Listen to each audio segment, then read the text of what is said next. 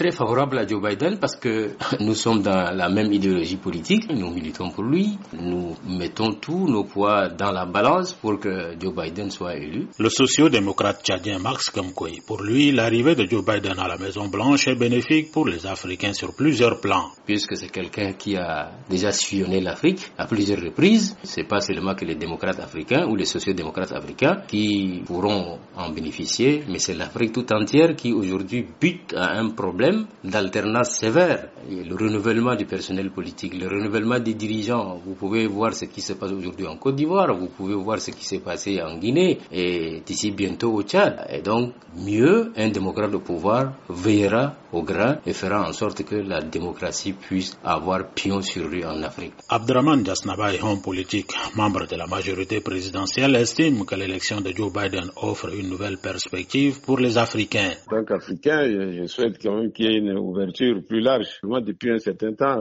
on a senti certaines restrictions vis-à-vis d'un certain nombre de pays, notamment en Afrique. Nous, le Tchad, nous avons connu notre part avant que la mesure soit levée. Donc, je pense que euh, cette élection des démocrates puisse nous permettre de mieux coopérer avec euh, les États-Unis d'Amérique. De toute façon, ce ne sera pas la même politique que ce qu'on vient de connaître. Hein. Mais, M. Léopold, un citoyen tchadien, ne partage pas cet avis. Pour lui, il faut que les Africains en général et les Tchadiens en particulier soient réalistes. Nous, Africains, nous avons beaucoup plus tendance que tel devient président de la République. Bon, celui-là va aider l'Afrique. On a pensé comme ça au temps de Barack Obama. Obama nous a prouvé que nous devrons compter sur nous-mêmes. Donc, sur ce point-là, il ne faudrait pas que les Africains ou les Tchadiens que nous sommes pensent que l'élection d'un président américain apporterait quelque chose à leur pays. Trump essaie de nous dire les quatre vérités. À nous, Tchadiens, par exemple, et ce n'est que normal. Mais croire que nous allons rester croiser les bras et attendre que les États-Unis doivent tout faire pour nous, là, c'est trop demandé. Réaction similaire du côté du coordonnateur national du mouvement citoyen l'OTAN, Kemba Djida Alain. Toutefois, il nuance ses propos. Avec euh,